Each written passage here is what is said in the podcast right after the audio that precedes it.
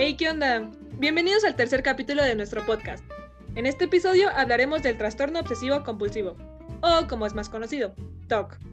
Y lo importante que es que todos conozcan un poco más sobre el tema. Yo soy Mariana y está aquí conmigo mi compañero Iker.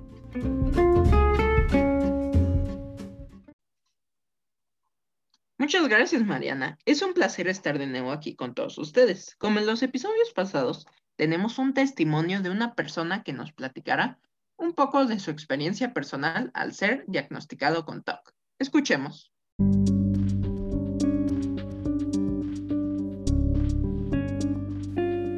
Nuestro siguiente testimonio es un joven de 17 años. Por temas de confidencialidad, lo mencionaremos en este capítulo bajo el seudónimo de Toño. Agradecemos la confianza y sin más que agregar, comencemos. Toño comenta que a mediados de tercero y secundaria se empezó a dar cuenta que se sentía extraño, que algo dentro de él se sentía diferente, pero no le dio mucha importancia en ese momento.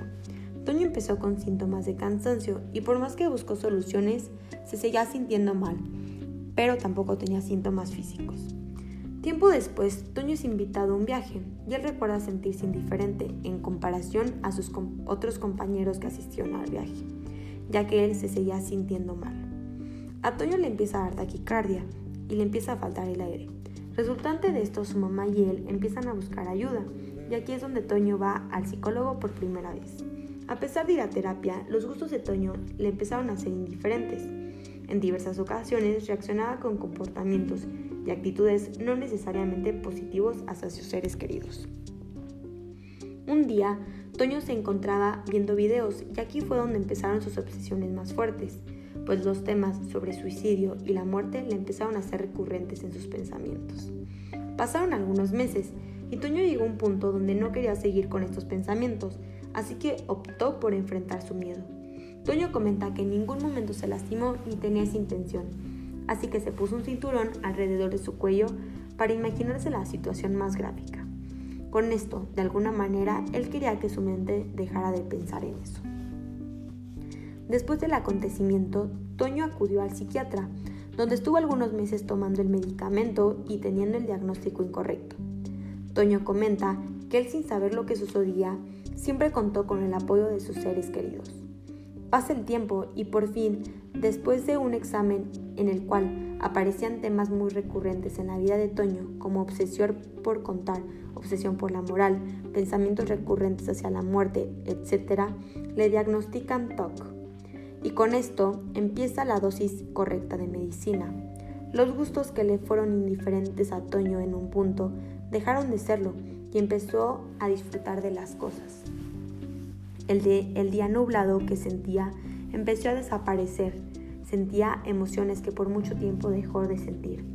Muchos pensamientos empezaron a disminuir, pero nuevos llegaron, como la obsesión por el orden.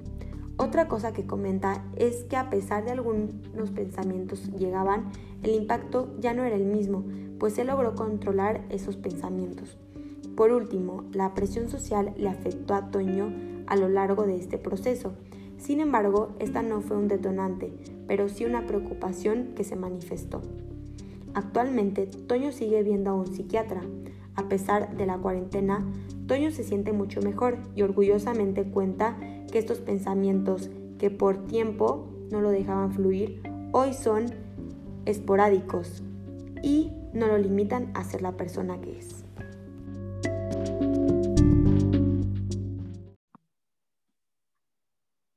Toño también nos comentó que la paciencia y la constancia son de las cosas más importantes en este proceso y que debemos de tener una buena comunicación con nuestro psiquiatra y o psicólogo ya que ellos son los que más podrán apoyarnos. Muchas gracias, Toño. El trastorno obsesivo compulsivo, conocido comúnmente como TOC, se caracteriza por el constante bombardeo de ideas obsesivas que a su vez ocasionan cierto tipo de acciones. Para disminuir el malestar, la persona realiza diversas acciones que a su parecer ayudan a resolver el conflicto que está en sus pensamientos. A dichos comportamientos se les denomina compulsiones, las cuales ocupan mucho tiempo de su día. Por ejemplo, una persona obsesionada con la idea de morir quemada podría desarrollar un ritual de revisar la llave del gas cada vez que el pensamiento obsesivo le asalte la duda de que quedó mal cerrada. Oye, ¿y tú sabrás cuáles son los signos y síntomas? Claro, algunos de ellos son temor a los fluidos corporales, virus y bacterias, preocupación excesiva por la limpieza o el orden, incapacidad de evitar la entrada de información a la mente, como lo son sonidos, imágenes o ideas, y preocupación por creer que las cosas no están bien hechas, aunque no sea así. Se dice fácil, pero para realizar el diagnóstico del TOC se deben descartar otros trastornos mentales y hacer estudios neurológicos como el electroencefalograma. Algunos criterios son una existencia de compulsiones y obsesiones que ya fueron conocidas como irracionales por la persona que las padece. Estas nunca llegan a ser tranquilas y siempre generan malestar, interfieren con las actividades cotidianas de la persona. Y por último, no se le atribuyen a efectos de una sustancia o un problema médico. Pero es, eso no es todo, pues se clasifica en varias. El primero sería trastorno dismórfico corporal, luego trastorno de acumulación, tricotilomanía y trastorno de escoriación.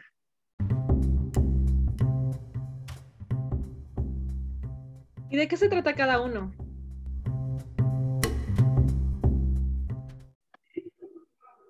Para empezar, el trastorno dismórfico corporal es la preocupación por las imperfecciones o defectos del aspecto físico. Sin embargo, estas no son observables por otras personas. Como respuesta a ello, la persona suele mirarse al espejo, hacerse en exceso y comparar su aspecto con el de comparar, una disculpa, su aspecto con el de otras personas. Por otro lado, el trastorno de acumulación es aquel en que la persona tiene dificultad para deshacerse de las posesiones independientemente de su valor. Esta acumulación de cosas provoca que sus lugares habitables se congestionen. Mientras tanto, la tricotilomanía es el trastorno en el cual se suele arrancar el cabello de forma continua. Finalmente, y no menos importante, en el trastorno de escoriación se suele causar daño a la piel frecuentemente, produciendo lesiones cutáneas. Nuevamente le agradecemos a Toño la confianza que nos tuvo. Durante este capítulo nos dimos cuenta que no siempre la presión social es un detonante para que se desarrollen algunos trastornos. Sin embargo, este factor sí tuvo algunas consecuencias a lo, largo de la historia de Toño, pues la presión social creaba nuevas preocupaciones y obsesiones dentro de él. Esperamos que la información proporcionada en este episodio les sirva y podamos así entender de manera correcta el TOC. Si alguien cercano a ti lo padece, con esta información podrás entenderlo mejor. Recordemos que este trastorno se presenta comúnmente, como observamos en nuestras encuestas, donde el 33.6%, 84 personas, dice haber tenido indicios de padecer trastorno obsesivo compulsivo. No olviden que la empatía es un valor humano primordial.